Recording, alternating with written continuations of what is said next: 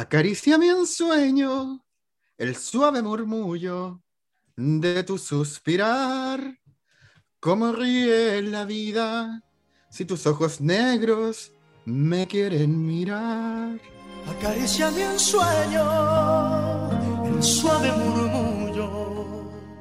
Episodio 6, temporada 2, El día que me quieras. Le da título a este nuevo capítulo de la serie Luis Miguel, la serie original de Netflix sobre la vida de El Sol de México. Y aquí estamos, No Sabes Nada podcast, al pie del cañón. Pese a haber tenido una semana tan acontecida en este país, quizás nuestra audiencia internacional, eh, latinoamericana, no lo sabe, probablemente algunos sí lo saben, pero el fin de semana pasado, pasado se vivieron elecciones importantísimas en, este territorio, porque elegimos concejales, elegimos gobernadores, eh, y lo más importante de todo es que se eligieron los convencionales constituyentes, que son quienes van a representar nuestras ideas en la redacción de una nueva constitución con su madre. Y lo digo así, lo cierro con ese insulto porque estoy muy emocionado y quienes siguen este podcast fielmente saben que eh, le hemos dado amplia cobertura a ese proceso, no, no, amplia, pero hemos estado siguiendo ese proceso. En, en el, el, 2019 hicimos un capítulo que se llamaba Chile despertó, que era como el cabildo de no sabes nada sobre el estallido social. Y si se van a escucharlo, éramos unos jóvenes llenos de sueños, pensando en que no había que soltar la calle, tenemos que lograrlo todo. Meses después, logramos que se iniciara un proceso desde el Parlamento para que se abrieran eh, eventualmente elecciones a elegir estos constituyentes que iban a redactar la nueva constitución. Y, ah, no, perdón, antes de eso, el plebiscito. Entonces se trazó, se, se, trazó una fecha en que iba a haber un plebiscito, si aprobábamos o no, o rechazábamos la escritura de una nueva constitución. Ganó el apruebo. Hicimos también un capítulo de este podcast sobre la franja del apruebo, eh, la franja del plebiscito, en realidad. Hablamos del rechazo y del apruebo, destacando ahí harto la pega que había hecho Hernán Cafiero en, en la lista apruebo dignidad. En el, claro, en, el, en la franja de apruebo dignidad, porque tuvo momentos muy emotivos con personajes de teleseries, era como la más pop de todas. Y no hemos tenido momentos para detenernos a hablar de lo que pasó este fin de semana y yo solo les doy este barniz para que entiendan la emoción, pero también lo acontecido que ha sido para nosotros, han sido estos días para nosotros, porque aparte de que se vivieron esas elecciones, fue un triunfo, pero arrollador para la izquierda en nuestro país. Y eso en Chile, pero la izquierda verdadera, la izquierda, no, el centro izquierda, que es, que es la concertación, ex concertación y esos partidos, es la izquierda real, Partido Comunista, Frente Amplio, Lista del Pueblo. Entonces, esa sensación es como cuando Chile empezó a ganar mundiales. Estamos así, estamos como, no lo puedo creer, esto es un sueño. Y en ese escenario, obvio que nos costó sentarnos a grabar este capítulo. Como que inevitable que Luis Miguel pasó un poquito en nuestras vidas, pasó eh, a un segundo plano la serie de Luis Miguel, pero lo logramos, nos coordinamos y aquí estamos. Y aquí me dispongo también a presentarlo, quien ya lo conocen, a quien le, le agradecen mucho esas referencias que ha hecho Boyack Horseman. Al final del capítulo voy a leer algunos comentarios que hemos recibido, porque si bien la gente no, no se volcó en masa a ver el a ver la serie de Luis Miguel, hay gente que se ha visto motivada a escuchar este podcast sin haber estado viendo la serie necesariamente. Y tenemos comentarios al respecto y comentarios positivos. De mi amigo personal, Sebastián Flores. ¿Cómo estás, Seba?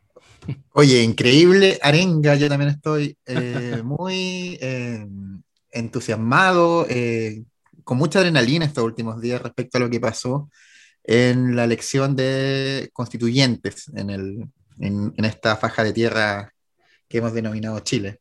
Eh, es importante y fue tan importante, yo, bueno, ustedes saben, lo, lo, ha dicho José, yo trabajo en CNN Chile y CHB Noticias y estuvimos a full. De hecho, cuando estaba pasando el estreno del capítulo 6 de la segunda temporada de Luis Miguel, yo estaba en pleno, y estaba todo Chile en realidad, en plena eh, con, en pleno conteo de votos, en pleno viendo cómo ciertas alcaldías, porque también se eligieron alcaldes, municipios, eh, ganaban emblemáticos sectores como Santiago Centro, el downtown de, Santiago de Chile, eh, Ñuñoa, eh, que sería algo así como los suburbios, eh, o, o Viña del Mar, bueno, Viña del Mar, Luis Miguel lo conoce muy bien, eh, eran ganados finalmente por candidaturas de izquierda. Y como dice el José, no de centro izquierda, de izquierda, del Partido Comunista, del Frente Amplio.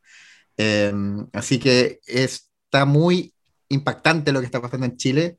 Esta semana ha sido mucho de seguir como los entretelones, están escribiendo, se están inscribiendo candidaturas presidenciales. Así que hemos estado muy siguiendo eso con José, por supuesto, yo por mi trabajo, pero llegó el momento de hablar de Luis Miguel. Eh, perdona, Luis Miguel, que como, como, ya dijimos en el capítulo pasado, si no estás escuchando, eh, no pudimos verlo en el momento, tuvimos tiempo de verlo y traemos la reflexión a este episodio que Gato Grande ha denominado El día que me quieras, canción original de Carlos Gardel. De hecho, voy a cantar un pequeño, un pequeño párrafo, estrofa. Estamos viendo el momento musical de esta semana. Porque es muy bueno. Dice, acariciame en sueño el suave murmullo de tu suspirar, como ríe la vida si tus ojos negros me quieren mirar. Yo no canto Qué bien, grande, pero canto. Qué linda interpretación. Eh, bueno, original de Carlos Gardel, parte de su disco que vamos a revisar en este, en este capítulo, que es donde se estaba trabajando en este décimo álbum de estudio de Luis Miguel, llamado de Romance, que es una clara alusión al primer disco de romance que apareció en el año 91, que fue lanzado el 30 de agosto de 1994, y que tuvo la particularidad de haber sido producido por grandes personajes en la historia de Luis Miguel, como lo fue, como lo fue el maestro Armando Manzanero, a quien está dedicado este episodio, Sí. teniendo en cuenta que él murió en diciembre del año pasado, hace muy poco. Eh, Yo, su- eh, a causa del COVID. a causa del COVID, por cierto. Eh, vamos a ir contando un poco sobre Manzanero y su, su, su importancia dentro de este disco, pero también un poco en la vida de Luis Miguel. Eh, su amigo personal, Kiko Cibrián, guitarrista, Quiquillo, como le dicen, interpretado, por, interpretado de muy buena forma por Vicky Marín. Puta que me cae bien Kiko Cibrián en la serie, muy simpático. A mí igual, weón. Es el único Y que por uno puede decir, él podría ser mi amigo en la vida real. Sí, El único. un- Y Daría una McCloskey. chela. McCloskey, vamos a hablar de McCloskey, pucha McCloskey, weón. Complicator McCloskey. Y bueno, y también participó Juan Carlos Calderón, histórico compositor de Luis Miguel, de discos como eh, Busca una mujer o 20 años. Así que un álbum espectacular que obviamente como, como todos los álbumes de esta época se llevó premios Grammy por mejor álbum de pop latino, fue de los más escuchados, sencillos como El día que me quieras y La media vuelta, llegaron a lo más alto del Billboard Hot Latin Songs y tuvo otro single como Todo y Nada, Delirio. Vendió 4 millones de copias, múltiples certificaciones de platino en varios países de América Latina, España y también Estados Unidos, donde Luis Miguel ya empezaba a conquistar el mercado hispano en el grande del Norteamérica. Así que eso, vamos a estar repasando un poco el disco y un poco de contexto, como siempre les doy. Pero ahora vamos al episodio, que es Sí. lo que nos convoca. Porque no fue fácil. Eh, lo que tú acabas de señalar son los hechos, es el dato, eh, pero no fue fácil en la realidad llevar a cabo creativamente ese proceso porque nos parte mostrando esta serie que sabemos que está visada, controlada y aprobada por, por el Sol de México. Eh, el otro día estuve invitado en un programa de Radio La Clave, el mostrador en La Clave, y el locutor decía, no, había visto la serie. Y yo le expliqué que estaba muy controlada por Luis Miguel. Me dijo, ah, es una, es una biografía autorizada. Y le dije, sí, me dijo, ah, qué fome. Y, y en realidad le dije, mira, es un buen punto lo que señalas, porque el hecho de que sea una biografía autorizada es lo que nos tiene preguntándonos permanentemente, ¿habrá sido tan así? Y, por Dios que han pasado cosas en la vida de Luis Miguel en las que podemos detenernos a pensar, ¿habrá sido así? ¿O él querrá mostrarnos que esa es la, versión que él maneja de los hechos? Pero bueno, ese preámbulo, eh, ya lo han escuchado en otros capítulos, es nuestra, es nuestra incógnita transversal a, a todo lo que hemos dicho acá, será tan así. En este caso, la serie nos dice que eh, Luis Miguel está en Acapulco, está en La Piola, está disfrutando con Serguiño. No hay señales de Alexito todavía. Juan Pazurita, al parecer, se habría retirado. No, no sé qué pasó con, con eh, Alexito. El otro día volvía a hablar con la amiga mexicana Priscila y voy a poner acá un fragmento de esa conversación porque ella escuchó el podcast No Sabes Nada, agradeció el, el guiño que le hicimos, pero dijo que yo lo maticé. Porque la verdad es que Juan Pazurita y perdónenme, no, no voy a decir el, el, improperio, pero en Chile sería un CSM, oficialmente. Razón número uno es un pinche influencer pendejo en el sentido mexicano, que no da risa, pero que es de estos que todo, o sea, es como este típico stop making stupid people famous. Entonces, este cae dentro de esa categoría mil por ciento, no es gracioso, no, o sea, no hace nada, uh, no sé por qué es un, pinche influencer, anyway. En 2017, él hizo, eh, cuando fue el terremoto, hizo una recolección, o sea, según él, eh, recolectó dinero para los damnificados, para armarles casas y tal, y nadie sabe dónde está ese dinero, o sea, se lo robó tal cual. Eh, entonces no sé por qué no está cancelado desde ahí, o sea, por qué sigue siendo quien es, pero supongo que es el camino de todos los influencers. Eh, después, porque eso, o sea, sus pinches bromas son bromas así, muy entre comillas, o su humor es ese típico humor de macho, misógino, de, ay, vamos a acosar mujeres para ver cómo reaccionan. Y entonces, este, hace poco salió como, o sea, como que estuvo trendeando mucho un video de él haciendo eso junto con otro youtuber que acaba de ser procesado por eh, violación a otra youtuber que lo denunció hace, hace unos meses. Y pues empezó a salir así de que, o sea, no es el único que está perpetuando la cultura de la violación. Es un tipo misógino, es un tipo acosador. Me mandó unos videos donde él hacía como una especie de prank con un amigo en que se ponía al lado de una, de una joven que están en afuera de un carrete, eh, muy curvilínea, entonces él se iba directo al sector del poto y se ponía detrás de ella y hacía el gesto de como que la estaba mordiendo, pero así como a centímetros de distancia, y se sentía bacán por eso, se sentía bacán porque ella no cachó y se acercaba después a su amigo y era como, oh, te viste, estuve muy cerca, estuve muy cerca.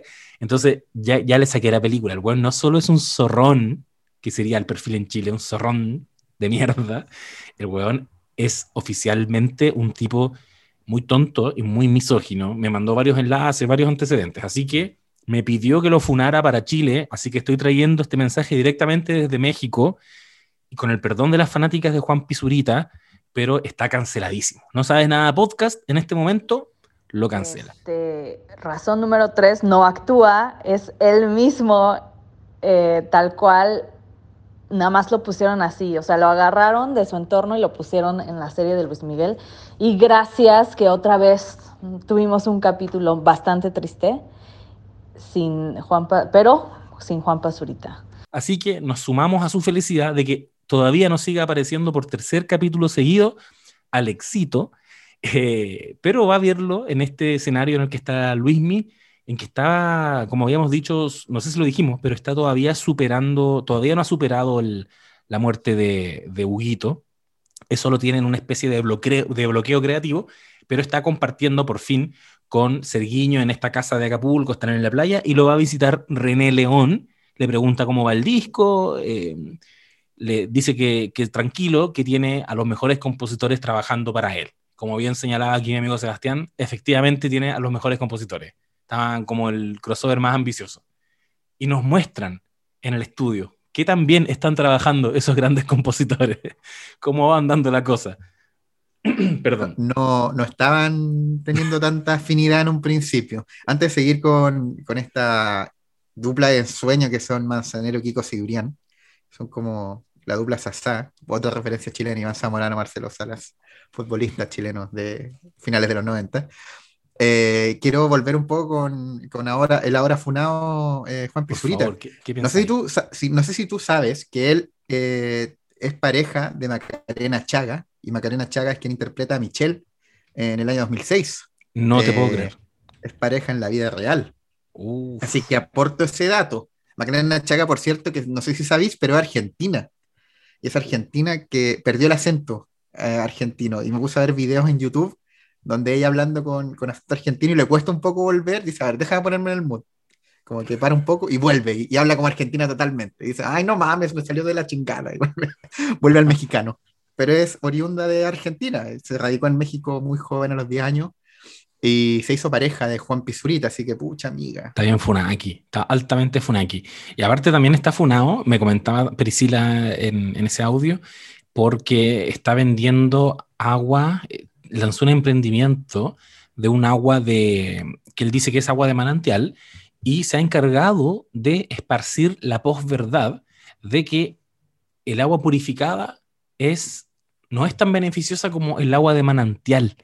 Ya han salido como organismos a desmentir esta información porque está desinformando derechamente. Nos está vendiendo un agua, bueno, a mí no, está vendiendo agua embotellada de manantiales, eh, diciendo que es mejor secar los manantiales a que esa agua se desperdicie y se contamine, porque pues claro, lógica. Y entonces obviamente tiene aquí su bola de fans este, que dicen como, ¿que no sabes que el agua es un recurso renovable? ¿No conoces el ciclo del agua?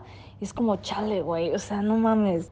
Eh, ¿Qué pedo? O sea, neta, la, la, lo que nos puede vender un influencer. Entonces, pues es ese, o sea, sí es un zorrón, como le dicen ustedes, pero, o sea, además es un zorrón, es que no, o sea, supongo que es como todas estas personas que, chale, ya está muy largo, pero bueno, es que quiero, quiero figurar, quiero figurar en, en No Sabes Nada podcast. Bueno, ya, eso es todo lo que tengo que decir sobre Juan Pazurita, te odiamos. Oye, pero entonces, entonces José es como un Carol Dance mexicano, porque Oh. tiene, fun- tiene funas de distintos lados, pues no es como... Weón, es. Carol Dance, que en contraste al, al símil, es Carol Dance y se- y es como el, el híbrido entre Carol Dance y el Chispa.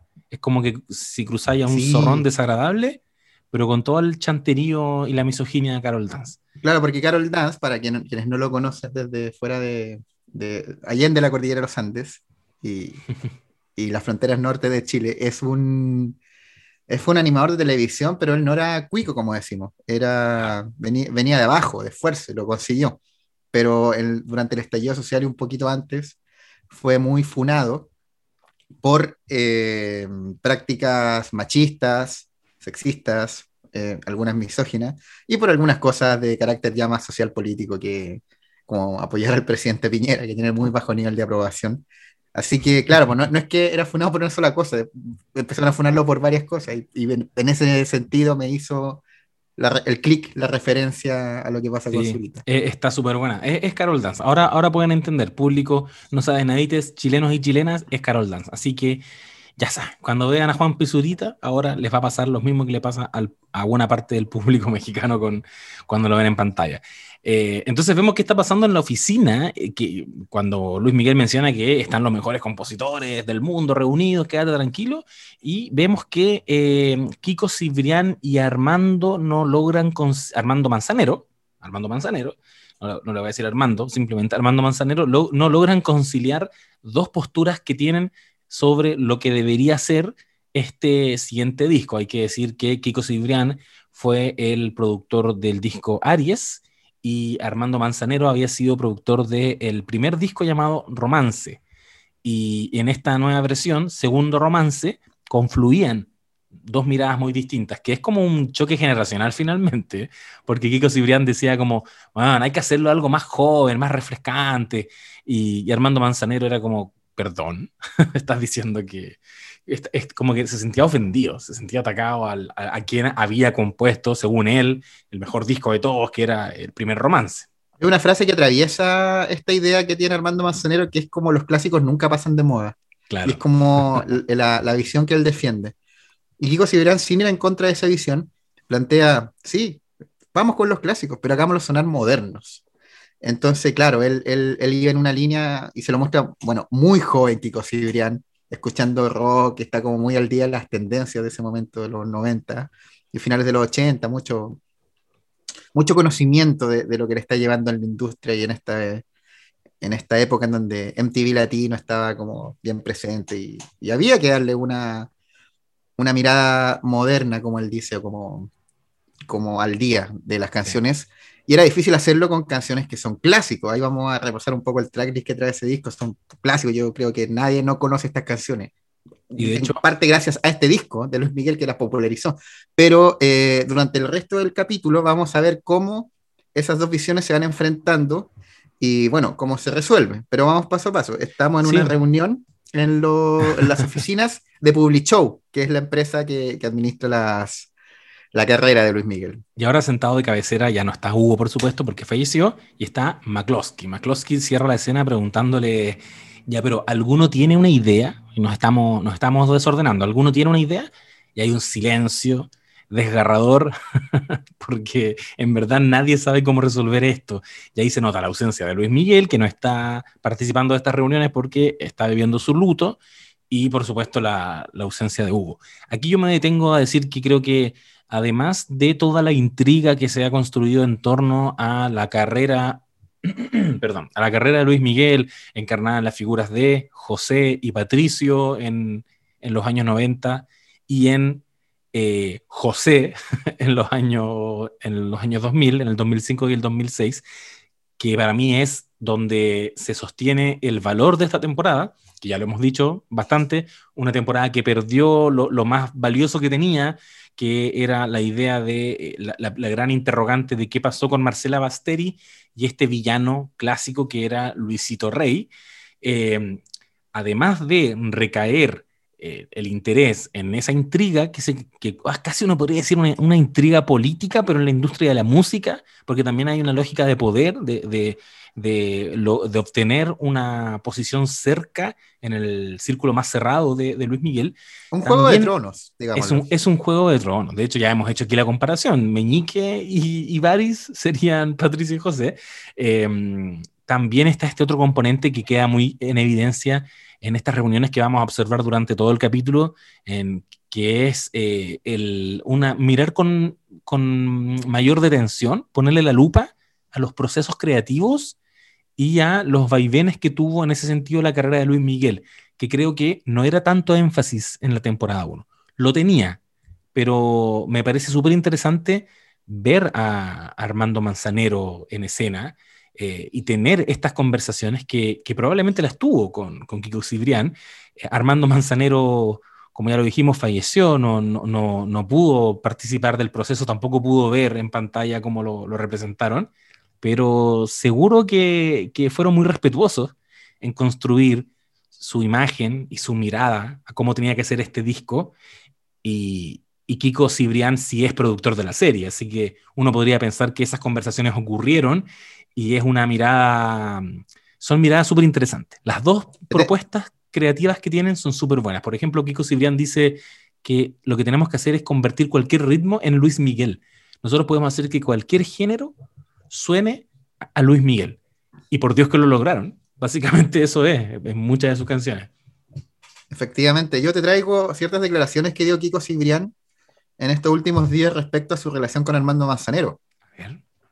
Él dijo, eh, le quita un poco de dramatismo a estos desencuentros que hubieron, porque él, él, dice, al principio hubo un pequeño desacuerdo, pero nunca fue personal, era una propuesta que yo tenía de hacer canciones románticas en español, pero él con mucha razón quería seguir haciendo los boleros, porque Romance fue el disco que más se vendió. Dijo, la primera vez que yo trabajé con él fue en el disco de Segundo Romance, la primera vez que lo conocí fue en Acapulco, en la casa de Luis Miguel, en una reunión que tuvimos, por ende, eso sería verdad trabajando con él, yo recuerdo que le hacía muchas preguntas, especialmente de composición, normalmente él hablaba y yo escuchaba. Es decir, él igual lo veía como una especie de maestro, pensando también en las diferencias de edad sí. y que si bien habían ciertos desencuentros, siempre fue de mucho respeto y, y, yo creo que mucho más respeto quizás como se ve, deben haber intensificado un poco las diferencias para hacer más entretenido el capítulo. Claro. Pero por lo que cuenta, es que mm, el mismo Kiko lo cuenta, dice que tuvieron una tremenda amistad y que durante la creación del disco eh, le dio muchos consejos musicales que él todavía eh, guardó y los sigue utilizando. Así que se armó una, ahí una relación de, de, mucho respeto, cariño y admiración entre los dos. para, para también desdramatizar un poco lo que se ve en la serie, que, que habían los encuentros, pero, pero fueron pequeños. Finalmente trabajaron en pos del objetivo de lo que fue el disco segundo Romance. Es lo que nos deja claro, igual la, la, serie, si aquí en ningún minuto Armando Manzanero lo constituyen como un antagonista, simplemente tiene una mirada distinta que es respetable y quizás tiene menos paciencia que, que Kiko nomás para, para tolerar estas salidas que tiene Luis Miguel, que pucha, a cualquiera podrían incomodarlo o frustrarlo, pues si te hicieron ir hasta Acapulco, vamos a ver, vamos a ver qué pasa ahí cuando estás en Acapulco. Claro, también es que Manzanero un, un compositor respetadísimo, productor respetadísimo, que no, no quiere que lo agarren para el hueveo tampoco, no, no pueden tener ahí como ven a Acapulco a verme, después Luis Miguel se va a carretear, lo deja botado. Falta respeto igual a, su figura y a su, a su persona. Claro, esto, esto en desmedro de algo que yo escuché en otro podcast, en un podcast mexicano, que, que, le, que recomiendo que le pongan oreja, que está súper bueno, se llama El After, que es sobre, sobre Luis Miguel. Ellas vienen haciéndolo desde la temporada 1, capítulo a capítulo, y sacan hartas papitas y harto tema. Y ellas insinuaban, pero no, no dan el dato concreto, de que mm, Armando Manzanero eh, tenía una personalidad bien complicada. Decían que no era muy buena, decían que si bien no era muy buena persona, es innegable el talento y lo que él significó para la música. Entonces ellas hacían esa dualidad que me, me, parece interesante de averiguar. Podemos traerles el dato la próxima semana si quieren, o nos pueden ustedes comentar, no sabes nadites, qué antecedentes hay sobre Armando Manzanero teniendo alguna conducta, un comportamiento cuestionable. Podría ser que hayan cosas que, que se sepan ya sobre Armando Manzanero. Pero pese a eso, Luis Miguel nos deja claro en esta mirada que hacen de él y en esta construcción del personaje, que era un tipo que básicamente, claro, quizás no tenía tanta paciencia con, con todo este caos al que se tuvo que enfrentar porque no estaba Hugo, a quien hizo harto hincapié que lo respetaba bastante. Y luego vamos a ver que antes de irse a Acapulco, eh, Patricio conversa con José, se encuentran en un ascensor y, José le manifiesta que está enojado porque murió Hugo y aún sigue de chofer. Todavía nadie lo asciende. ¿Cuándo lo van a ascender? Ese, es un tipo, es, un trepador, que es un self-made man, que se está tratando de construir a sí mismo y no le está funcionando todavía. Pero Patricio le comenta que su plan, que tenga paciencia porque su plan es posponer el disco para llevarse Luis Miguel de gira. Y, José le pregunta como, ah, buena idea, si te vas a poder llevar la cometa. y el otro le dice que a mí me vale madres la comisión, que, en el fondo es la forma que tiene el uruguayo de hablar de la comisión. Que lo que él quiere en realidad es llevárselo de gira y convencerlo de que él sea su manager de aquí en adelante. Así que ya están entonces con su agenda oculta. Hay un, hay un recurso que se reitera y quiero preguntarte tú que eres experto en guion. Por favor. Eh, porque, porque, porque me, me, intrigó mucho, me llamó la atención de que lo ocuparan tanto. Eh, esta escena que tú cuentas de Patricio con José ocurre en un ascensor. Anteriormente, eh, Kiko Cibrián hablaba con Patricio sobre cuando llegaron a la reunión, también en el ascensor iban subiendo, y, y Kiko le contaba que ya tenía ideas para el nuevo disco, y ahí Patricio, en, mucha línea con lo que tú decís de que tenía un plan oculto que llevárselo de gira para convencerlo de ser él su manager, le dice que no hay que apurarse, que con las ventas de Arias pueden llenar el estadio hasta el año 2000. Em, entonces se recurre a el ascensor como la instancia donde Patricio comenta sus planes, como cuando Meñique llevaba a pasear a un jardín a la gente. Eh, acá, bueno, estuvo una vez con Kiko y las otras dos veces que aparece en el capítulo el ascensor, porque siempre en el ascensor. Eh, hablaba con José. Eh, ¿Habrá alguna especie de, de, ideario del ascensor como instancia para generar planes o, o, como generar un espacio eh, donde, no sé, ¿hay alguna metáfora con el ascensor? ¿Cómo lo ves tú? Yo creo que estoy, estoy freestyleando porque en verdad no lo había reflexionado pero no conozco si existe un, un, significado o un simbolismo en torno a la idea de los ascensores, pero sí creo que en el contexto en el que se desenvuelven ellos como lugar de trabajo, eh, hay una cosa súper rudimentaria y poco romántica que es que se les acaban los espacios. Entonces, tú tienes que decidir, cuando estás escribiendo eso, ya, ¿dónde van a tener estas conversaciones? Y, y el ascensor yo creo que te genera la idea de que el encuentro fue accidental, ¿cachai? De que no se concertaron para encontrarse en el ascensor, que es lo que yo creo que ellos hacen, que casualmente nos pillamos en el ascensor y podemos conversar, eh, pueden simular y aparentar y dar la impresión de que se cruzaron nomás ahí, porque ¿quién, ¿quién va a conversar en el ascensor?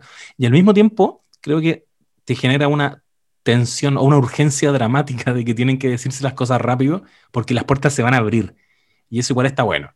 Como cuando la gente conversa temas importantes en el ascensor, es verdad, nadie te va a escuchar hasta que entre alguien, ¿cachai? Y esa tensión yo creo que igual puede, puede funcionar, así como muy pegándome un freestyle porque no, no lo había reflexionado, pero, pero también tiene que ver con lo primero que te decía, con que los lugares se te empiezan a, agotar. Ya usaste la oficina de Patricio. bueno, igual, igual puede ser que ellos quieren ascender y ascensor de ascender a la carrera. Bueno, a veces yo ah, abajo pero mira, no tiene que ver, no sé, aunque quizás tú asciendes mentalmente, pero moralmente vas hacia abajo, ¿cachai? Quizás tú quieres ascender, pero el ascensor está bajando y puede que asciendas como en términos laborales, pero desciendes moralmente. Te lo compro, te lo compro totalmente, porque de hecho, y aquí lo menciono porque creo que no lo ha mencionado en todos estos capítulos, Daniel Kraus es el guionista, es un, un escritor que tiene 39 años, a quien yo ya estoy respetando bastante porque ha tenido bastante, bueno, me gusta la mano que ha tenido para construir esta historia, para trabajar con la vida de Luis Miguel y entregarnos todo este relato que cruza, que, cruza la intriga política con el drama, con algunos momentos de comedia. Creo que tiene, tiene mucha pericia al respecto y también creo que se preocupa de narrar en diferentes niveles. Y así como tú dices que el ascensor podría eventualmente significar esto de, de ascender, en sus carreras o descender moralmente, que te lo compro absolutamente. Ya veíamos en el capítulo anterior que cuando Patricio y, José están conversando en la oficina, Patricio está tirando una pelota a un, a un aro de básquetbol y cierran la escena en que José agarra el aro, agarra la pelota y encesta por él. Que, que son momentos que te demuestran que la imagen también te está contando cosas, ¿cachai? Más allá de lo que ellos están hablando. Así que yo me quedo con, que, con, tu, con tu lectura sobre los ascensores. Creo que lo voy a averiguar, pero me hace sentido. De entrada te lo compro. Bueno, improvisé también, así que... Sí, por supuesto. Pero esa sería la pregunta, pero, pero a mí me hace sentido también lo que dije, así que me quedo con lo que dije. Bueno, y vemos entonces que eh, en Acapulco, lo que decía Sebastián, siguen las tensiones entre Armando y, y Kiko, pero lo fundamental es que Luis Miguel todavía sigue con mucha dificultad para conectarse con este proceso que están llevando a cabo para sacar el disco. Y en un minuto él pide por favor como ya que lo dejen un rato solo. Y ahí es cuando la víbora Patricio aprovecha de, eh, de jugar sus cartas, se acerca a Luis Miguel y nuevamente usa una carta que ya la habíamos visto en capítulos pasados, que es de mostrarse cercano, mostrarse abierto y conectar con, Luis Miguel, darle la, sensación de que él es el único que entiende lo que le está pasando.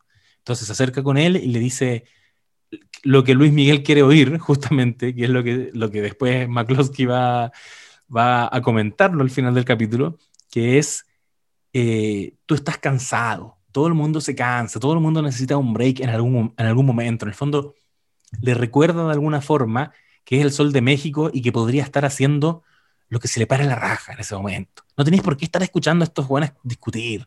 Puta, si queréis irte a celebrar, ándate a celebrar. Y le tira así como sutilmente. Si queréis irte de gira, yo te organizo la gira. ¿Cachai? Así como, como que no quiere la cosa. Y le propone después irse a lo que yo supongo que es un prostíbulo.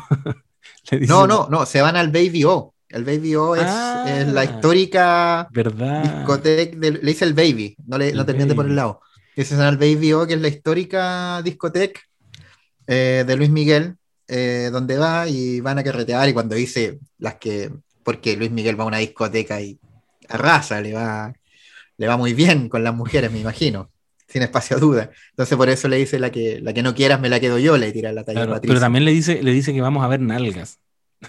Entonces, yo, creo que, yo creo que una forma de referirse a las mujeres como se refería a la gente en los 90, ¿no? Más ah, que, no sé si te acordáis de los años 90 que ese tipo de lenguaje se ocupa, bueno, todavía, pero, pero ya no está tan bien visto como en los 90 sí era muy bien visto. Las minits, yo habría pensado. Las, las minits. Vamos a ver unas minits. Eso, sí, sí fue una otra forma de decir las minits, perritos. Bueno, y y a la mañana siguiente vemos que efectivamente él sale de, de la pieza con dos mujeres, está como un poco encañado, y se va directo a, a donde está eh, Sergiño, que está sentado con Kiko, que está tocando algo en piano, y, y, a Luis Miguel le llama mucho la atención. Le dice, espérate, ¿eso qué es? ¿Qué es eso que, está, que estás tocando? Le digo, no, pero esa es la misma ranchera, le dice Sergio. Pero como eso no suena, no suena a ranchera. Y ahí Kiko aprovecha de explicarles que eso es lo que te estoy diciendo. Te estoy diciendo que, eh, que podemos hacer que cualquier género suene a Luis Miguel. Y quiero aquí también hacer un punto que antes de eso, Patricio se había acercado a Armando y a, a, Kiko a explicarles que la noche anterior habían conversado y Luis Miguel había decidido él por su cuenta que necesitaba seis meses que necesitaba que aplazaran la grabación del disco seis meses eh, porque él quería irse de gira. Entonces, en esa escena vemos que Kiko se queda reflexivo y, y Armando Manzanero lo manda a la cresta. Le dice, bueno, no, yo no estoy, yo no estoy para weá. En otras palabras, con, con, jerga mexicana, directamente le dice, yo no estoy para el huevo de nadie. Yo no soy material de hueones. Lo mandó a la chingada, básicamente. Lo, lo mandó a la chingada, derechamente. Y, y, ahí, bueno, ahí ocurre esto que comentaba recién, que Luis Miguel eh, escucha esta propuesta se encuentra de frente con la pega que está haciendo Kiko y le cambia totalmente la, la apreciación. Eh, la, la, pura escena de Kiko tocando un par de teclas lo de, le deja claro que en verdad tienen algo bueno entre manos y tienen quiero, que grabar pronto. Quiero también acá hacer la reflexión sobre, o, o, hablar un poquito más sobre cómo Luis Miguel está pasándola en ese momento y, y, y en esta media confusión que tiene de las prioridades, que la muerte de Hugo, lo dejó igual en una especie de depresión, según veo, que él, que él trata de tapar, que cuando va, va René a verlo, él dice, claro. entiendo que estoy medio mal, dice, está todo súper bien, está, está increíble. Sí. Y él, él, un poco autoconvenciéndose de que está bien, pero finalmente lo vemos holgazaneando nuevamente. La referencia va a estar en todos los capítulos, así que... Eh, Bojack Horseman, está totalmente Bojack Horseman dejando... Eh, evadiendo la realidad y disfrutando, pero tampoco disfrutando, porque está siempre que los vemos ahí en, en, Acapulco está con los lentes tomando algo y echado en la piscina, como sin sí. hacer mucho movimiento. Entonces, hay algo psicológico ahí de Luis Miguel. Por cierto, quiero mencionar que está viendo una entrevista a Luis Miguel del año 2015 uh, en Argentina. No, era a un medio argentino desde México. Y Luis Miguel contaba que la música es su terapia. Y el periodista le preguntaba, ¿pero tú has sido terapia? Dijo, no, nunca he ido a terapia, pero la música es mi terapia. Y quizás debería ir Luis Miguel a terapia, le, le ayudaría. Igual eso explica cosas, creo yo. No, amigo, tampoco amigo, se ha hecho tanto cargo de su salud mental. Pero, claro. pero justo esa entrevista y este capítulo, y me hace harto sentido de, de que está evadiendo y, y, muchas veces, como lo vemos después en la trama del 2006, cuando va a las navidades a pasarla a Las Vegas por lo de su mamá y muchas cosas no resueltas finalmente. Quizás su terapia definitiva de esta serie, me imagino que después del 2015, quizás fue a terapia, porque ya han pasado seis años. Pero, pero quería hacer el punto sobre cómo estaba Luis Miguel mentalmente durante todo esto que está pasando Armando Manzanero del disco y, y de, sí. de, Patricio, como la vibra dando vuelta. Qué bueno, qué bueno que lo digáis, porque claro, efectivamente estamos viendo la, el retrato de, de una depresión por, por la probablemente gatillada por la muerte de Hugo, pero que es, el, es un cúmulo de cosas que él viene arrastrando de, toda la vida. También por ser un tipo trabajólico, etc. Y bueno, más adelante vemos que, que McCloskey tiene una conversación con un tal Julio y le pregunta sobre Robles, sobre Patricio Robles. Y ahí básicamente es una escena que la ponen ahí para insinuarnos que McCloskey ya está bastante chato y le dice que quiere echar a, a Patricio. Del, del sello, de la oficina, y, Julio le recomienda que no use esa carta todavía. Le dice como, bueno, piensa en el momento en el que está pasando Luis Miguel, como que no te recomienda que uses esa carta todavía. Y McCloskey le, le dice derechamente, eh, que Patricio es de esos tipos que cuando hay problemas siempre caen parados y eso no me gusta. Cachando que eh, Patricio está siempre con su agenda oculta, que, que no da puntada sin hilo. Quiero hacer solo la pequeña precisión sobre el Julio, el personaje que denomina en Julio, que es Julio Sáenz, que se integró al principio del capítulo al equipo de Public Show, en, dirigiendo un poco la carrera de Luis Miguel junto a McCloskey y Y efectivamente McCloskey en estos momentos y durante todo el capítulo está empecinado con echar a, a um, Patricio. Ya está, lo tiene identificadísimo. Y lo intentó primero con, con Julio, después lo intenta con el mismísimo Luis Miguel. No le va tan bien. Y volvemos al cagó McCloskey, de nuestro buen amigo Camilo Espinosa, pero va, en ese camino. Yo creo que, que McCloskey tiene muy presente, eh, sin, sin, conocer concretamente lo que quiere hacer, pero sabe que ella está operando de maneras increíbles para, para tratar de sacarlo. Básicamente sacarlo del camino y él quedarse con la dirección eh, del management de Luis Miguel. Yo, de todas formas, creo que Patricio sigue fracasando, como, y esta referencia también vuelve, el equipo Rocket ha sido vencido otra vez. De nuevo, de nuevo fracasó, ya lo vimos fracasar dos veces antes eh, en, ciertas ideas que él tira, como fue el videoclip de ayer, de grabarlo de nuevo. ¿Verdad? Y de nuevo le fue mal. Intentó sabotear la grabación del disco donde estaban involucradas personas muy importantes y haciéndoles perder tiempo, y una operación que corrió solo aún así se salvó por, con la jugada que hizo de ir a meterle conversa a Luis Miguel y llevárselo a carretear. Eso lo salvó. Finalmente, porque si no, estaba fuera. No tenía ni una forma de defenderse que siguiera en el equipo. Es que de hecho, la reflexión que le hace Patricio en una escena a José, porque José le dice como, oye, te tienen en la mira, ¿cachai? O sea, Patricio se lo, se lo comenta a José, le dice que McCloskey me quiere puro sacar, y, José se preocupa y le dice, si tú te vas de acá, yo, yo me voy también, porque yo no tengo ninguna proyección en esta, en esta pega. Y Patricio hace una reflexión clave, le dice, es que tú no estás entendiendo. Lo que pasa es que con la información que le entregaron a, Luis Miguel, si él decide dejarme, entonces ya estamos, ya estamos adentro, ya no nos mueve. Y, y lo que nos muestran más adelante, eh, como, como ya al cierre en esa trama, nos muestran que efectivamente, como decís tú, McCloskey va a hablar con Luis Miguel y le saca la película completa a Patricio. Le dice, es un tipo que está metiendo cosas en la cabeza. Y Luis Miguel, cuando ya tiene esa información y tiene que reaccionar al respecto, dice, no seas tan exagerado, sino, no es tan terrible. Mira, si se manda otra cagada, lo echamos, pero todavía no.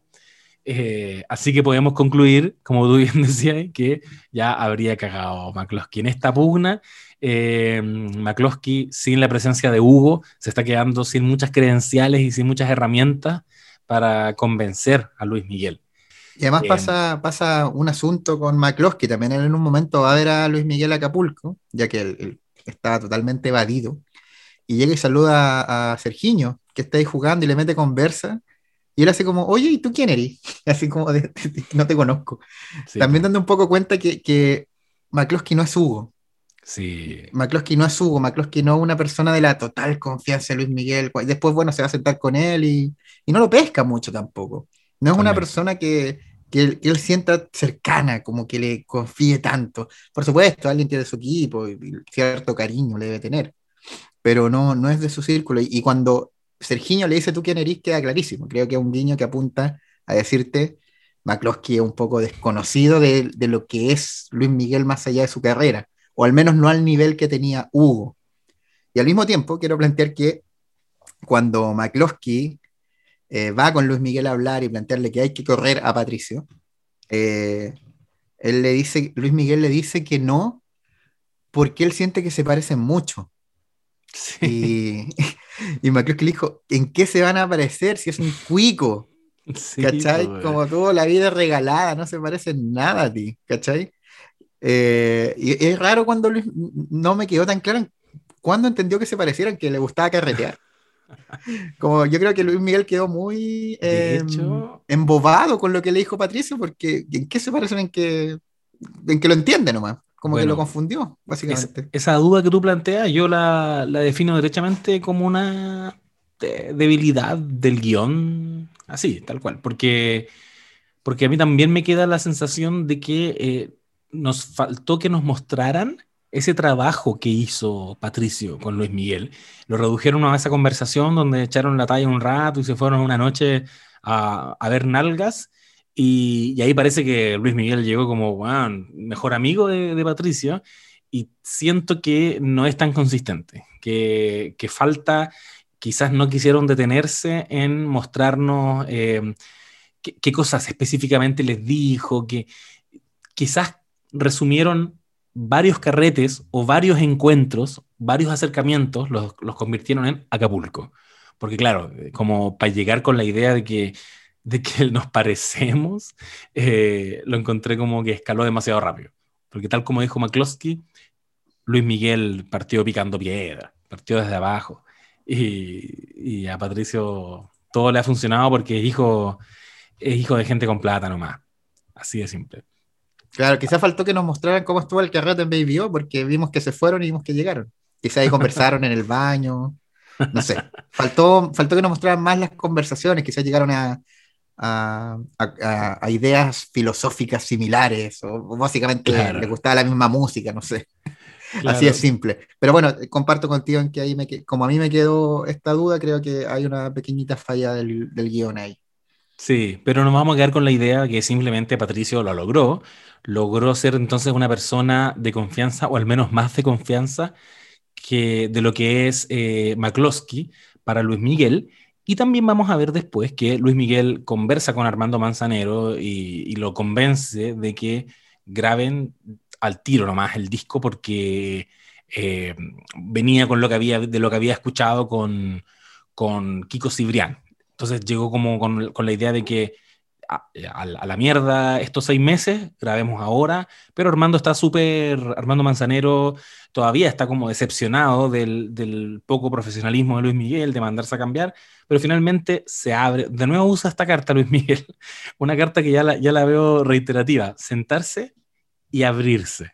Entonces, cuando, cuando él expone lo que le duele, la gente como que, oh, se acuerdan de que es, es Mickey, él, es, Luis Miguel. Entonces, le, cuenta que lo que le pasa en realidad es que desde que ya no estaba Hugo, decía, Hugo eh, se preocupaba de mí. Eh, Luis, eh, Luis Rey se preocupaba de mi carrera. Entonces, le falta esa figura paterna que, que le importara lo que le pasa realmente en la vida a Luis Miguel. Lo que hemos dicho siempre, Hugo era el padre de Luis Miguel, entonces le da a entender esto que tú también estabas insinuando, porque que Luis Miguel derechamente debe estar atravesando una depresión o algo así. Entonces Armando Manzanero, otro maestro, le dice, como, como dijera Carrie Fisher en, en alguna ceremonia, toma ese dolor y conviértelo en arte. En el fondo le dice, deberías escribir sobre eso. Y vemos que ya, se zanja entonces van a sacar el disco, lo van a empezar a grabar y entre medio hacen aquí un montaje en que Luis Miguel se encuentra con Erika. Quiero detenerme en Erika. es, es de las tramas de los años 90 que más se ha debilitado. No entiendo para dónde va eso. No, no, entiendo por qué ella quiere estar con Luis Miguel, después de, la, de lo penca que ha sido Luis Miguel con ella. Pero en esta escena vemos que llega Erika a decirle que eh, quiere estar con él, que lo necesita, pero él no la perdona por no haber ido al funeral de Hugo. Eh, y ella le pide perdón, pero le dice, me, me, equivoqué, perdóname. Y él se limita a decirle, sí, te equivocaste. Eh, ella le explica como, pero, pero Luis, tengo miedo. Y él le dice, ya, algo más. Y ella se va de nuevo Luismi siendo súper rudo, y en eso el montaje nos muestra que empezó ya a, grabar el, single El día que me quieras. Y tenemos el momento musical del episodio que está dado porque Luis Miguel se arrepiente de haber mandado la cresta a Erika y parte corriendo detrás de ella, mientras paralelamente vemos que está grabando El día que me quieras. Eh, funciona, sí, funciona. Puedo comprarme que, ah, sí, mira, explica lo que está pasando en la escena, pero mm, eh, dramáticamente, y aquí también siento que esto habla un poco de lo errática que ha estado la serie en esta segunda temporada, dramáticamente no me importa lo que pase en la relación de Erika con Luis Miguel. No sé qué te pasa a ti con eso, pero yo siento que, que ya no, no, no tienen que estar juntos, y sería. Pero estamos hablando de una temporada que empezó con que con que Luis Miguel quería recuperar a su hija Michelle. ¿cachai? Y, nos dio momentos muy bonitos con eso. Y ya no hemos vuelto a ver nada más de eso. En el funeral tuvo una conversación muy breve con la Michelle niña, pero ahora ya no existe en su vida de nuevo, pero existe Erika, entonces sinceramente creo que eh, le falta presencia a Erika en esta temporada para yo haberme conmovido realmente con, este montaje de El día que me quieras. Muy bonita sí la interpretación del día que me quieras. Pobre la, la, trama de Erika, a mí la encuentro que no va mucho para ningún lado, sabiendo más que va a terminar. Ya salió el adelanto del próximo capítulo. En el próximo capítulo aparece eh, Jessie, que es el nombre alternativo que le pusieron a Daisy Fuentes, una de las pololas o novias uh. más reconocidas e importantes de Luis Miguel. Daisy Fuentes, famosa VJ de MTV Latino, que tuvo un bullar romance con, el sol. Entonces lo de Erika, para mí, e, es una agonía de, de, saber que es una relación que se acaba, que más encima nos la dejan bien arriba en este capítulo, como que vuelven. Y a mí en verdad creo que perfectamente podría no haber estado esa trama y, haber ligado alguna el día que me quiera alguna otra canción más con la trama de, de Michelle o incluso alguna referencia de la canción, tal como lo dijo Armando Manzanero, a la memoria de Hugo. Hubiera estado mucho más bonito que, que una canción le recordara a Hugo, pensando en que igual gira un poco el capítulo en cómo Luis Miguel trata de superar la pérdida de, de, de quien fue su padre de facto.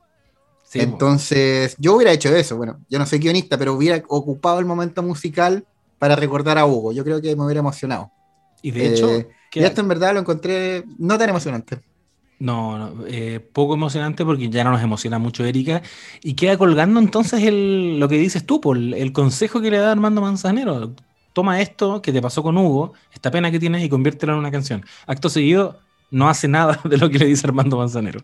¿Sabes que voy a, voy a cantar una canción que más bien tiene que ver con, eh, no tiene que ver necesariamente, pero la, la, serie lo conecta con lo que le está pasando con Erika, que tú, como tú bien dices, es una trama de patas cortas, que, que va a quedar hasta ahí nomás, y que después podemos quizás eh, esbozar una explicación al respecto en el entendido de que ya sabemos que va a haber una temporada 3 y que de eso queremos conversar muy brevemente pero también queremos pasar súper rapidito por la trama del año 2006, de los años 2000 en la vida de Luis Miguel, que podríamos enunciarla como eh, a Luis Miguel no le gusta la Navidad, porque la Navidad y, las fiestas de fin de año le recuerdan a Marcela Basteri. De nuevo aparece el fantasma de Marcela Basteri, pero aparece en este caso, creo yo que por primera vez, en la trama del año, de los años 2000. Quizás el único momento en que se nos había, se había evocado la, figura de, Marcela Basteri es cuando Michelle volvió, se arrepiente de ir al aeropuerto y vuelve eh, recitando esas frases en, italiano, que son las frases que les decía que eran de este cuento que leía Marcela Basteri, pero ahora ya derechamente eh, se hace más presente eh, este, esta pena que nunca superó y que se vuelve incluso más triste todavía en, el año 2006, porque entonces, tal como lo dijo Luis Miguel en el funeral de Hugo, como se lo dijo Michelle, yo no sé a dónde se va la gente cuando muere, solo sé que esa pena te va a acompañar toda la vida o que los vas a extrañar toda la vida. Bueno, eso estamos viendo. Este es el Luis Miguel del 2006. No, no recuerdo qué edad dijimos que tenía. Está con treinta y tantos años ya. 36 tiene, 36. 36 años y bueno, bueno, él sabe que su mamá está cumpliendo 60 años, o sea, su mamá estaría en una edad súper vital todavía para acompañarlo en todos estos procesos que, que, lo tienen tan solo, tan abandonado. Entonces lo que vemos que la forma que él tiene de evadir el hecho de que su mamá está de cumpleaños es que él se va a Las Vegas, tiene un otro escape from LA de, de Boyack Horseman. Él se va a apostar a Las Vegas.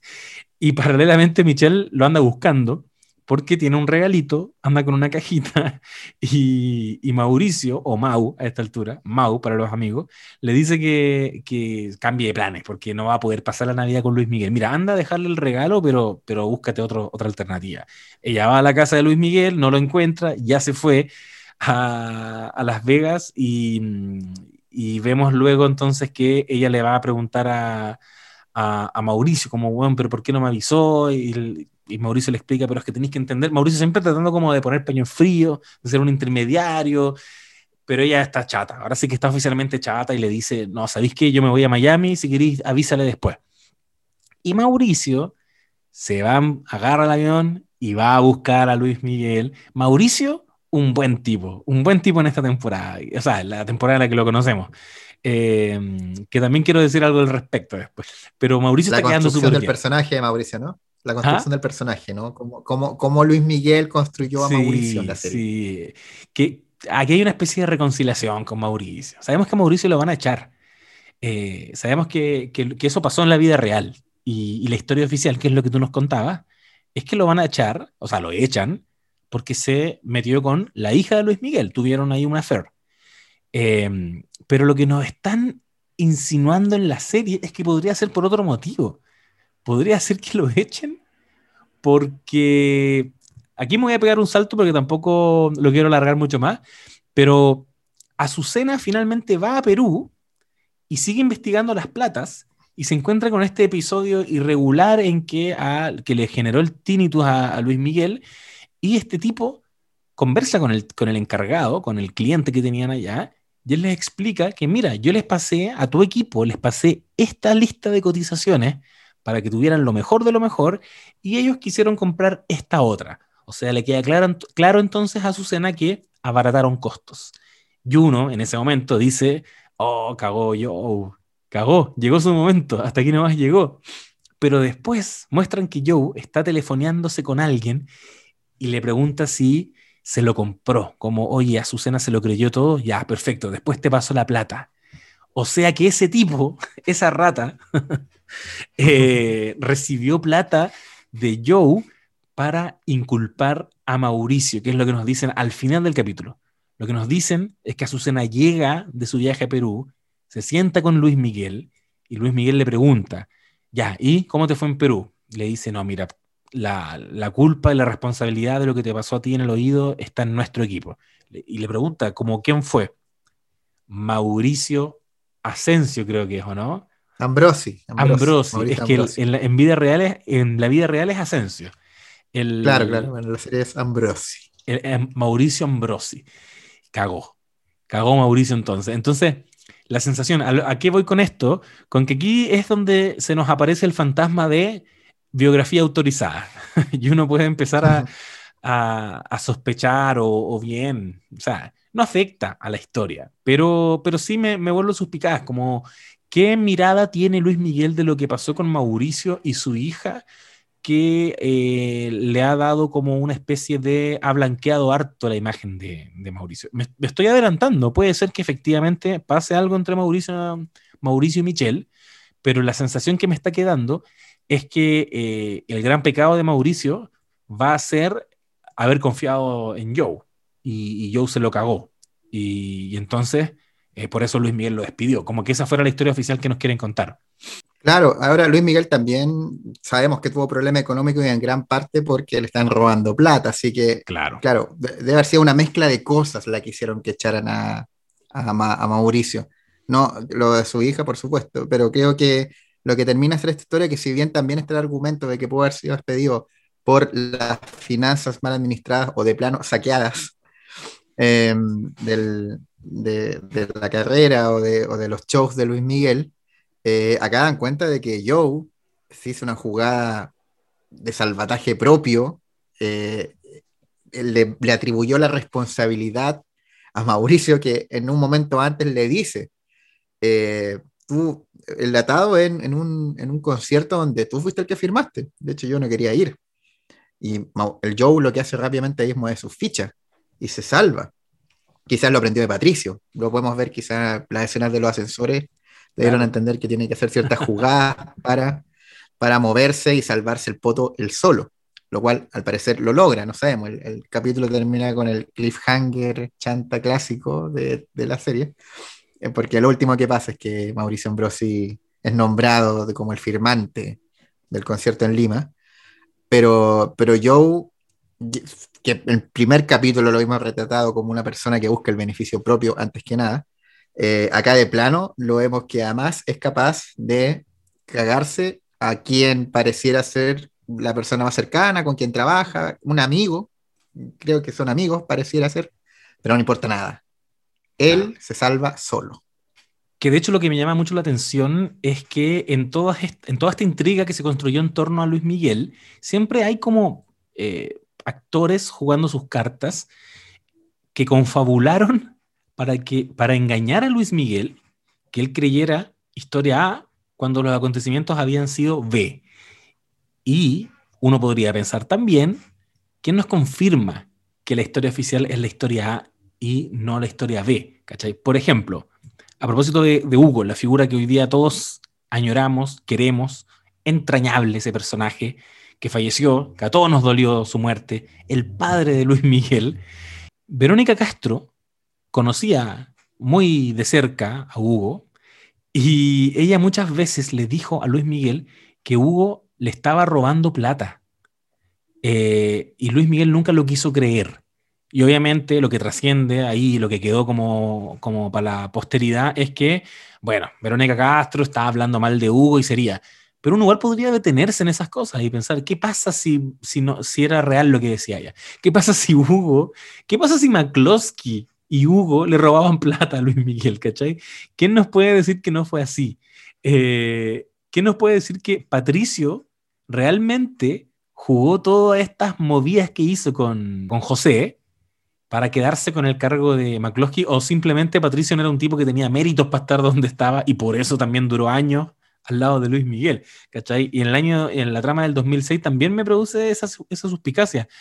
Obviamente, así como me lo presentan, José o, Joe es un chanta de primera y no le compro nada, no le creo nada y obviamente acá quedó en evidencia que el tipo se cagó a Mauricio y, etcétera.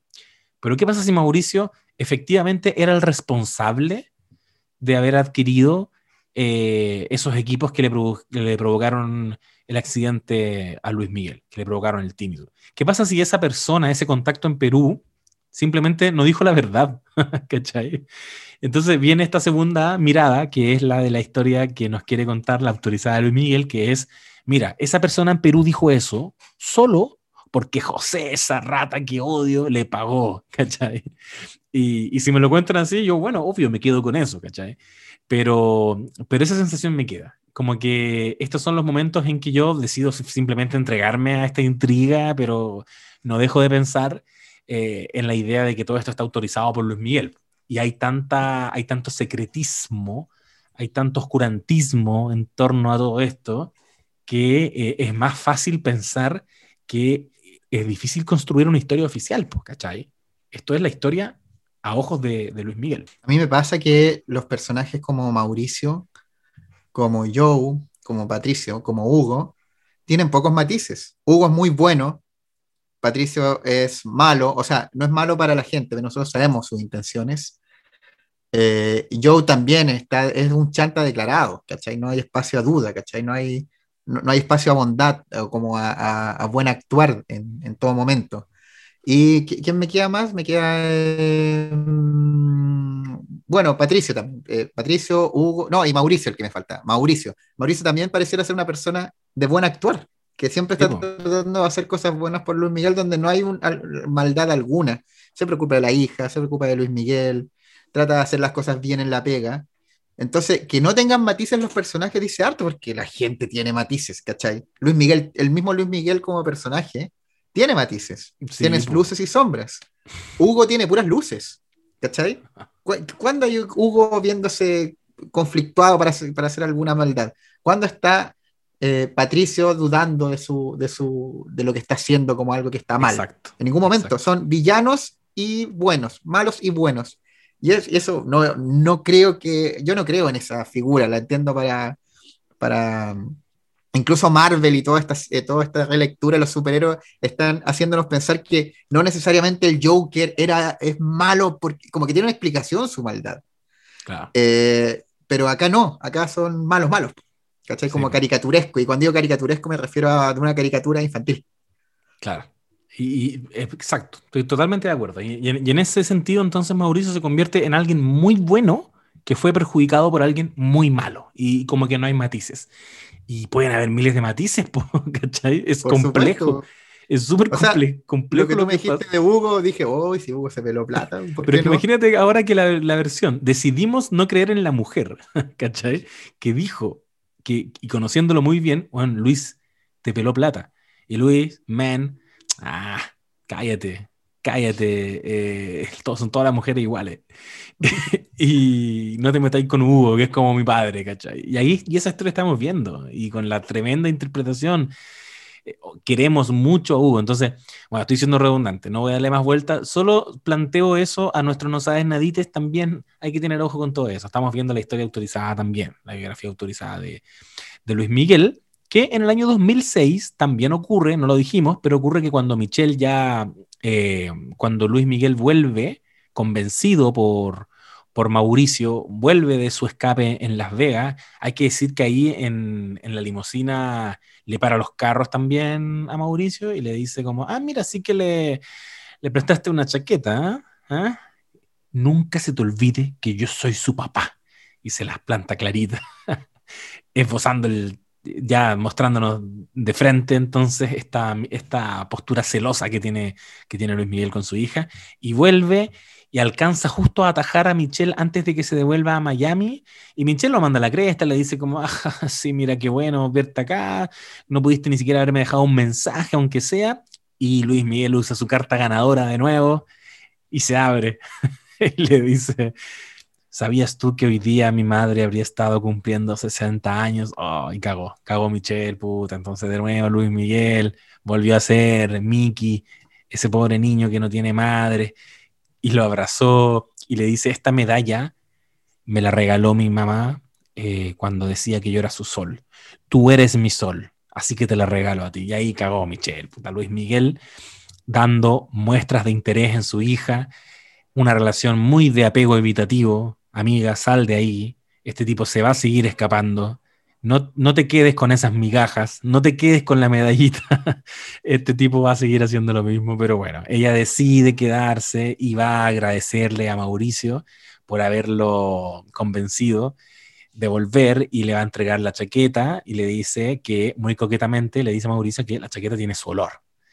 Eh, de nuevo aquí, la mirada de Luis Miguel mostrándonos que su hija es muy coqueta y Mauricio es simplemente un, caballero que mantiene una distancia respetuosa y es pasivo en todo este, en este coqueteo. Ella es muy activa coqueteando, pero él está ahí recibiendo, pero respetando también a su amigo Luis Miguel.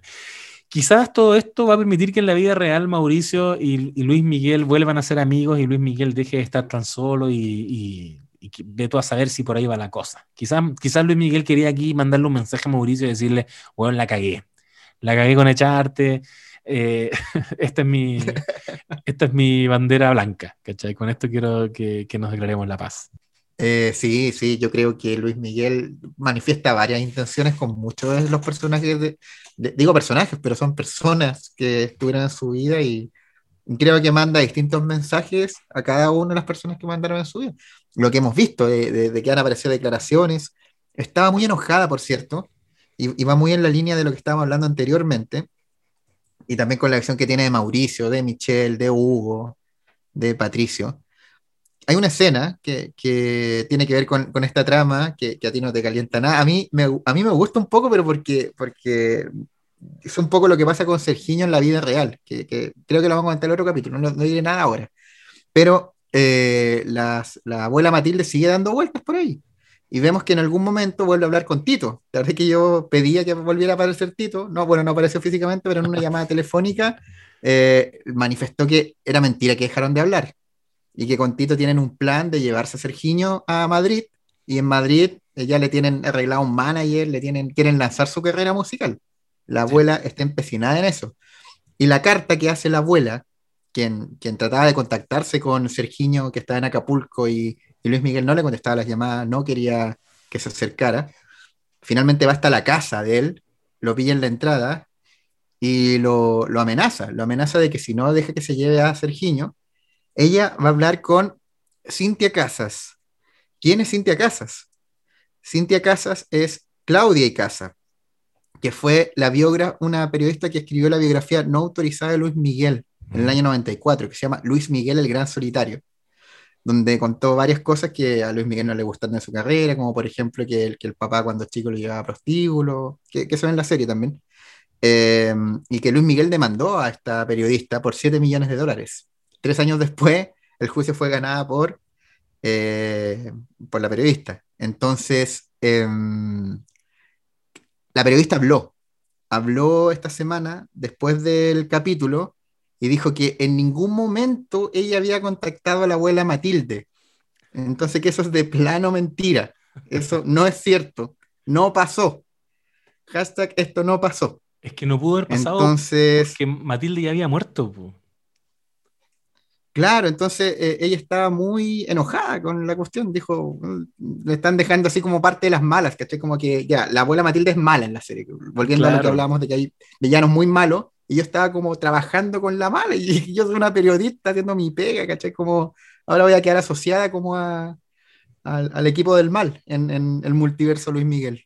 ¿Verdad? Ahora, a ojos de Luis Miguel, obvio que la periodista que escribe la biografía no autorizada es un antagonista eh, que estaba averiguando que lo que relata Luis Miguel, el gran solitario, es básicamente de lo que se trata esta segunda temporada y, y bueno, y parte de la temporada 1. Y lo interesante ahí entonces es pensar que, mm, que entonces la demandaron por información que no estaba tan equivocada. ¿Cachai? Es como, Claro. No nos gusta que lo hayas hecho tú. Como que no era el momento para, para hablar de esas cosas. Ahora sí es el momento. Bueno, pero es lo que le plantea la abuela Matilde en la serie. Tus fans saben que tienes una hija que la has reconocido Claro. y efectivamente de sus fans en ese momento no sabían. Yo creo que si hubieran, quizás muchas de sus fans quizás hubieran sabido que era Papito Corazón, quizás hubieran dicho, pucha, no estás bacán Luismi. Quizás, no sé. Y, mm, y ahí vuelve entonces, como bien decías tú, la figura de Tito. La figura de Tito me, me parece relevante, quiero que retorne. Eh, es, buena la trama madrileña, me, me- caen bien, solo que, que la abuela no estaba viva en ese entonces, entonces se hace muy evidente cómo alargaron su, su existencia para generar más amenazas a todo lo que le está pasando, a todo lo compleja que es la vida de Luis Miguel, también está esta persona que quiere quedarse con eh, la tuición de- del hermano menor. Eh, estaba averiguando y Tito, el- el- en la vida real, él ya falleció también. Tito falleció y él el año 2004 habló de la muerte de, de Marcelita. Eso está en YouTube, lo pueden revisar, y es súper errático. Y, encuentro súper sórdido todo ese aspecto. Como que yo creo que hay cosas que decir en la serie al respecto, porque en esa entrevista Tito empieza a contar que él vio que había llegado un auto con un hombre a la casa de Marcela y le pregunta a la periodista, ah, pero tuviste una persona entonces. O sea, yo vi un auto, pero, pero, pero sí, también vi un hombre, pero no, no le vi la cara a ese hombre. Entonces todo súper contradictorio y, termina esa entrevista y hay otra inmediatamente después, te aparece recomendada en YouTube, que fue meses después, donde él dice que en realidad fue en un tiroteo. Bueno, él dice que Marcelita murió en un tiroteo. O algún minuto incluso confirmó su muerte y confirmó las circunstancias de su muerte. Bueno, es todo tan... Yo nunca me he dedicado como a averiguar la información real que hay al respecto y en ese sentido estoy muy a merced de lo que la serie me vaya diciendo. Y, y ya para cerrar, yo creo que ya nos estamos acercando al final de este capítulo. Eh, confirmar que habría entonces tercera temporada. Ya está cerrado eso. Eh, y yo creo que todas estas preguntas que nos surgen y estas cosas que hemos hablado ahora, la posible, el posible retorno de Tito, eh, esa trama que nos quedó media colgando de, de Erika, que no, no, era nadie en esta temporada, pero ahora volvió a ser una persona muy importante en la vida de Luis Miguel, son cosas que, que podrían entonces proyectarse para eh, una posible tercera temporada. No sé qué pensáis tú, pero yo creo que igual pueden todavía contarnos cosas. Siento que la serie, eh, y volviendo a su primera temporada, que, que esta segunda se, se, ha alejado un poco de, de, del espíritu que, que, que, hizo que fuera tan popular y tan, y tan cautivante para la audiencia que conoce a Luis Miguel, es la, es la tragedia de Marcela Basteri. Sí. Yo creo, y yo en la primera temporada todo el tiempo lo pensé en cada uno de los episodios, que el fin de esta serie era contarnos qué pasó con ella. Sobre eso no hemos avanzado nada, con excepción de los primeros capítulos que se a conciencia en la serie nos cuentan que vamos a posponer esa historia porque Luis Miguel tiene que dedicarse a él y a los que quiere y los quieren, gente claro. que va perdiendo en el camino. Pero yo, yo siento, quiero, o más que siento, quiero que la serie me cuente al menos de la perspectiva de Luis Miguel, porque concuerdo contigo, es todo muy extraño, sórdido. Eh, me parece sospechoso desde todos los puntos de vista, incluso desde el punto de vista de Luis Miguel. Eh, ¿Qué pasó con esta mujer que desapareció? Es una mujer, está muerta, está viva, está... ¿Qué pasó? Eh, y, me parece, bueno, si uno lo piensa desde, lo que, estamos viendo, que es la entretención, el show, series de televisión, claro, es una trama interesante, pero finalmente se, uno lo puede extrapolar a que es la historia de una persona que no sabemos lo que pasó. Es una persona desaparecida. Sí, pues. Desaparecida y que no sabemos su destino. Y Luis Miguel yo siento que sabe, que sabe y que lo está guardando para lucrar un poco con esto. Eh, pero claro, es todo muy extraño y a mí eso siempre me, ha dado un poco de cosas, sobre todo por, porque se está hablando de una persona que, como me lo cuenta Luis Miguel en la serie, fue una persona que, la circunstancia fue la que la llevó a desaparecer, más que algún acto hecho. Em, entonces a mí me, me, intriga y me preocupa que la serie se alargue tanto para contarnos esa trama, que es lo que yo creo que debería resolverse. Creo que Luis Miguel con todo este ejercicio que está haciendo de revisitar su vida, revisitar sus afectos, revisitar sus relaciones y cómo fueron, y reconstruir la historia a su pinta, a su pinta, porque ya hemos dicho que hay, hay, hechos que de plano no pasaron, y puede tomar revancha con algunas gentes que le caían mal, y puede redimirse con algunas gentes que siente que se equivocó, como lo que estamos hablando de Mauricio. Eh, a mí me, preocupa que, Luis Miguel alargue tanto y se, se preocupe tanto de, pegar y pegar y, redimir a, su, a la gente que le tocó conocer durante sus años de, vida y de carrera, de ambas por igual.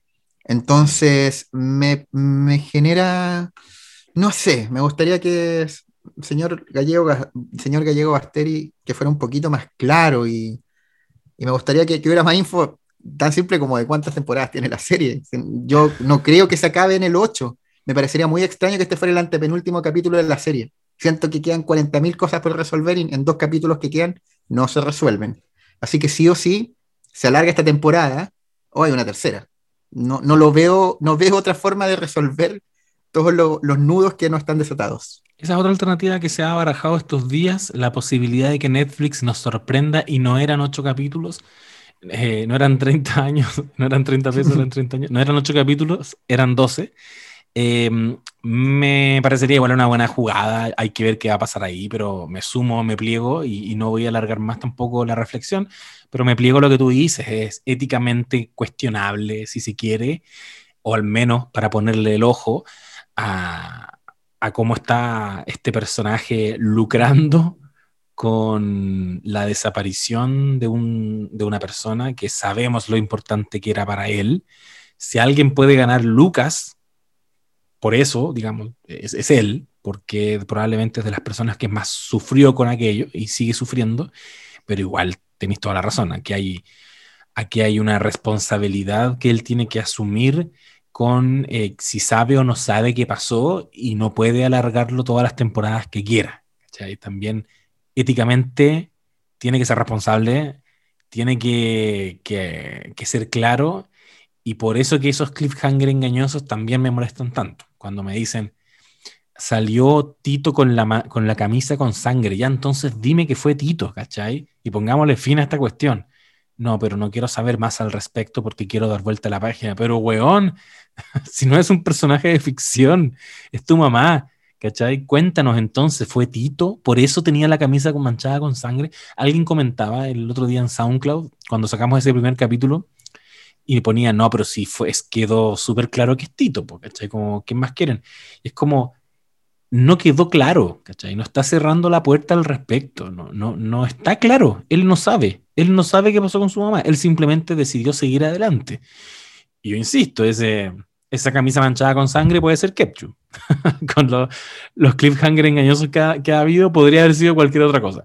Entonces, es verdad, no, yo, yo creo que si eh, deciden creativamente dejarlo en tres temporadas, se los puedo aceptar, pero más que eso, jamás. Como que creo que les queda les queda un vuelo que trae esta temporada, les queda un, vuelito para que un tercer acto nos cuente definitivamente que se sabe. Todo lo que se sabe hasta el día de hoy sobre Marcela Basteri, como que lo vomiten todo, que yo creo que hay cosas que no nos han dicho todavía, que las digan todas, y al mismo tiempo se zanje la trama de las víboras que nos presentó la temporada 2, que eso fue la temporada 2. La temporada 2 fue las víboras que rodean a Luis Miguel.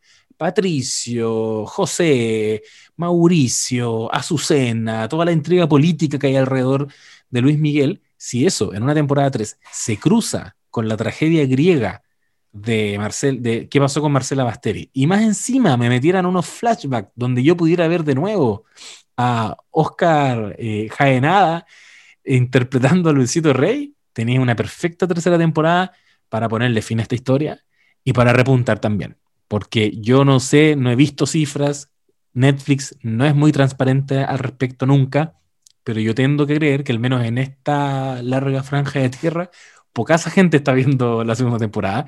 En México, ya lo hemos dicho, el, interés es distinto. Esto sería como pucha, si en Chile hicieran la, biografía de Camilo Haga, ¿cachai? Obvio que la vaya a ver aunque la temporada sea mala. Siempre vaya a ver eso.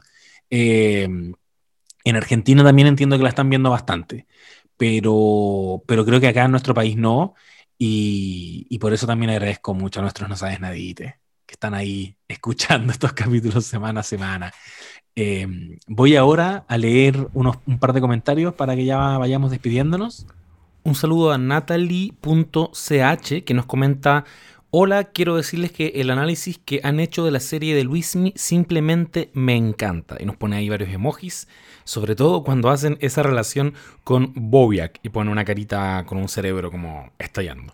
Dice que agarré la costumbre de escuchar el capítulo y después ver el episodio. Y también un saludo a arroba gonzaparra que nos comenta, bacán el podcast de Luis Miguel.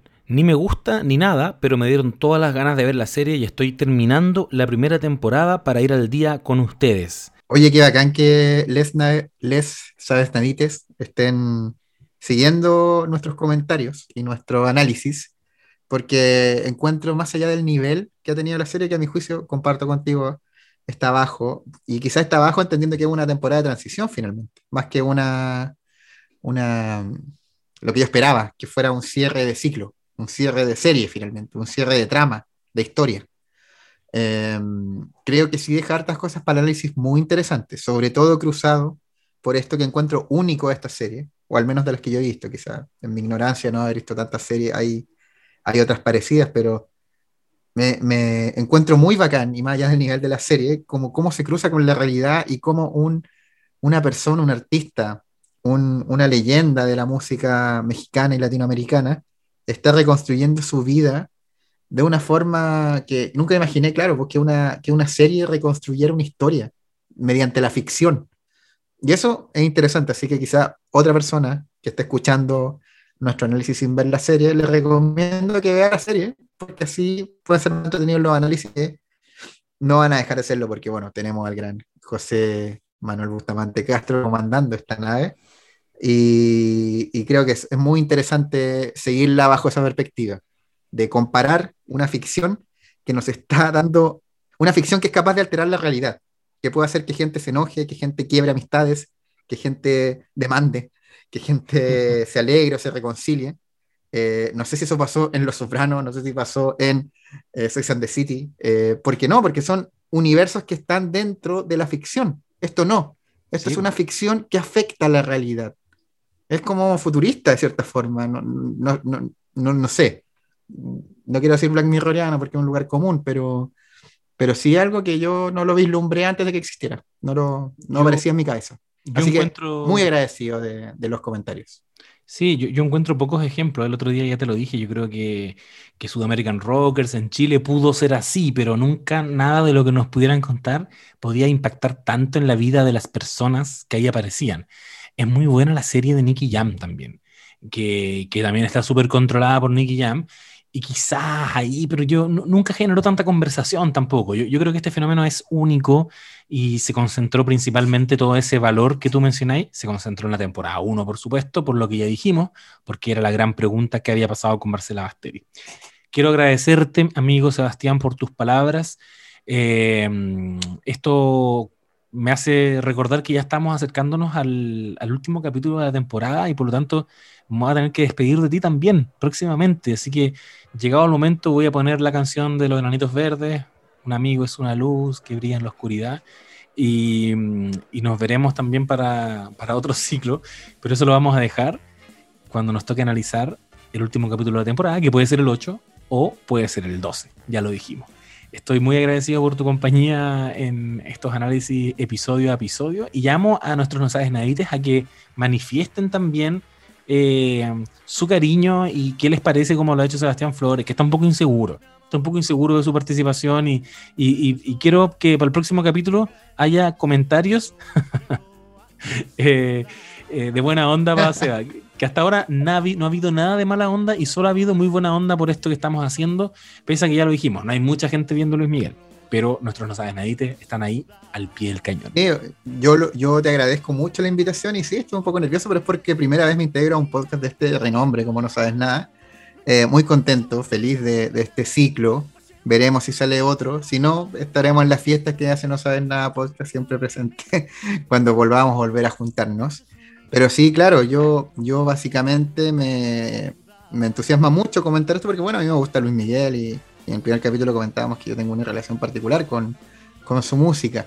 Pero, pero agradezco mucho la instancia de poder conversar. Lo encuentro un ejercicio muy interesante. No sabes nada, es un podcast que me gusta, que sigo por el nivel de reflexiones que tienen, que es mucho más que ver series. Es ver series desde una mirada política, psicológica, filosófica, eh, con perspectiva de género, con perspectiva de clase, con perspectiva social. Y eso es lo que hace tan grande No Sabes Nada. Así que muy contento de este featuring que estoy haciendo.